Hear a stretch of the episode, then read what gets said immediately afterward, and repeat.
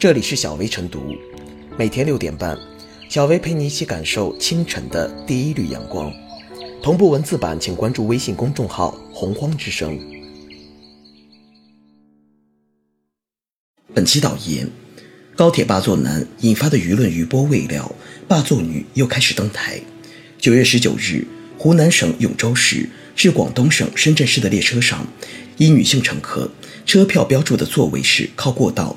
他却执意要坐在靠窗的位置，乘警与其反复沟通，但他就是不肯让出座位。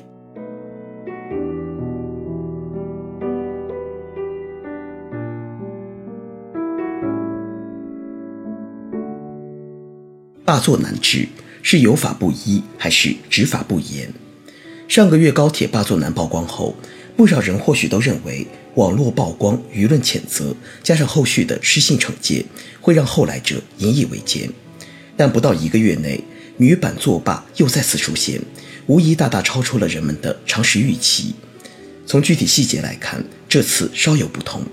上次涉事者是明知道坐了别人的座位，就是赖着不愿意坐回来；这次是无视靠窗座位和过道座位的区别，坚称自己坐的座位是对的，俨然一副。我瞒我有理，到底哪个座位号是靠窗，哪个是靠过道？车辆上其实已经做出了标记，只要按照常识理解，都不会产生误会。此事中的女乘客，不管是揣着明白装糊涂，还是真属于无知，都难掩蛮不讲理、霸座的事实。现实中，一些乘客可能偏爱靠窗的座位，只要私下与其他乘客达成调换的共识进行换位，也无可厚非。可若一味强词夺理，甚至颠倒黑白，变成了霸座，显然就变了味儿。上次霸座男孙某被济南铁路公安处以治安罚款两百元，并被纳入失信黑名单，在一百八十天内被限制乘坐所有火车级别。这次事件的调查还在进行，但基本可以预测，霸座女所受到的处罚应该不会低于上次的标准，而这也给更多人提了个醒。在车辆上无视规则的撒泼是行不通的，他不仅要面临道德的谴责，更是涉嫌违规，必须接受相应的法律惩戒。类似事件的一再出现，或许正是由于一部分人认为是小事情，顶多属于不道德，法律奈何不了自己，从而放纵了自己的私心。有人质疑，同样的事短期内再次出现，是否说明上次事件的处罚太轻了？处罚力度是否适当，这个当然可以讨论，但需要理清的一点是，对于类似霸座的行为的处理，未必一定就要提高处罚力度，关键是要罚则清晰，给社会形成稳定的规则预期。就如高铁上吸烟被明令禁止，就极少出现违规行为。其最重要的原因就在于，一开始高铁禁烟的规则及其对应的惩罚就已深入人心，因此。怀揣侥幸心理的乘客自然少了。事实上，上次事件中霸座男之所以最终受到处罚，与曝光和舆论压力有直接关系。倘若没有进入公共舆论场，最终也很可能是不了了之。但最终的处理算是开了一个先例，并且向社会发出明确信号：霸座是需要付出法律代价的。有理由相信，只要对此类事件的处置不再根据是否曝光来定。而是形成一种刚性的规则执行氛围，就完全不必担心作罢会继续横行下去，变成治不了的顽疾。当然，这次事件中涉事乘客的霸座行为依然未能被及时纠偏，而只能等到后续再调查，也警示列车上的紧急处置能力需要提升。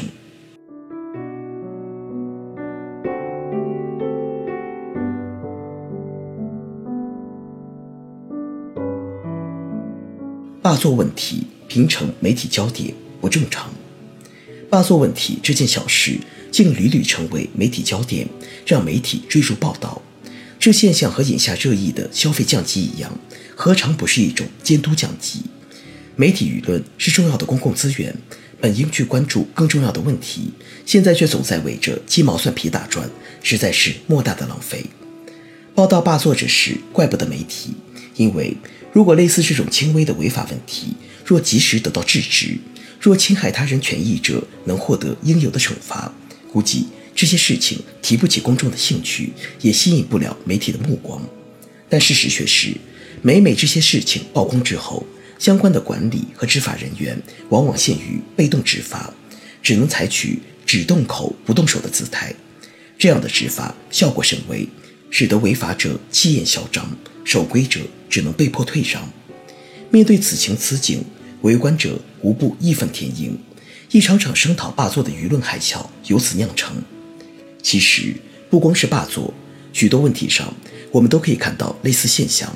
例如，九月二十日，媒体报道了一男子在慕田峪长城景区攀爬长城烽火台及垛口，在满是游客的长城上，该男子旁若无人般的在垛口上飞檐走壁，引得游客惊呼。有游客对男子进行劝解，但男子丝毫不予理会。整个过程中，没有一个管理人员发现和制止。网友表示，希望这种不文明旅游的人应像高铁霸座的乘客一样，设立黑名单制度来惩治。不文明现象总能让媒体揪着皮，恐怕没完没了。时间长了，会给大众带来审丑疲劳。其实，一次法律行动胜过一万次舆论谴责。相关执法者、管理者应走在媒体面前，该出手时就出手，积极捍卫法律规则，弥补社会争议。以高铁罢黜问题为例，每次舆论曝光之后，相关部门都会在舆论压力下追加执法，给予罢黜者治安处罚以及列入黑名单等。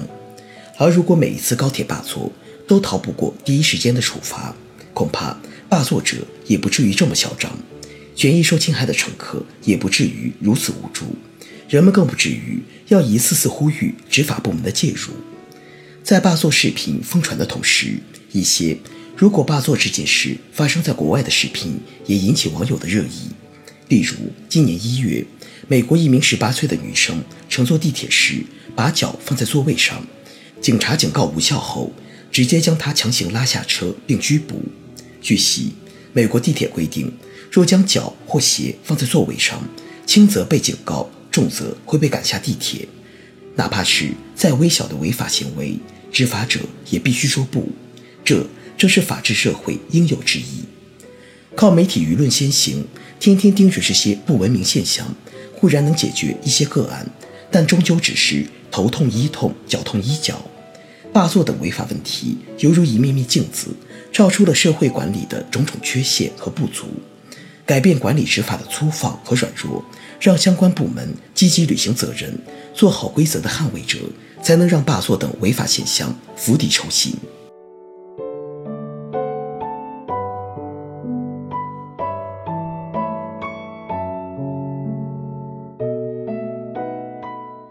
最后是小微复言，如今霸座已经成为通向网红人生的一条捷径，从霸座男开始。霸座女也以粉墨登场，吸引来洪水般的流量。一张火车票就是一份铁路运输合同。霸座首先违反合同法，不听劝导继续霸占，继而违反治安管理处罚法。必须强调，当不法行为面对守法行为时，正义理当站到守法者一边。只有让受害者和现场工作人员能够理直气壮地向霸座行为说不。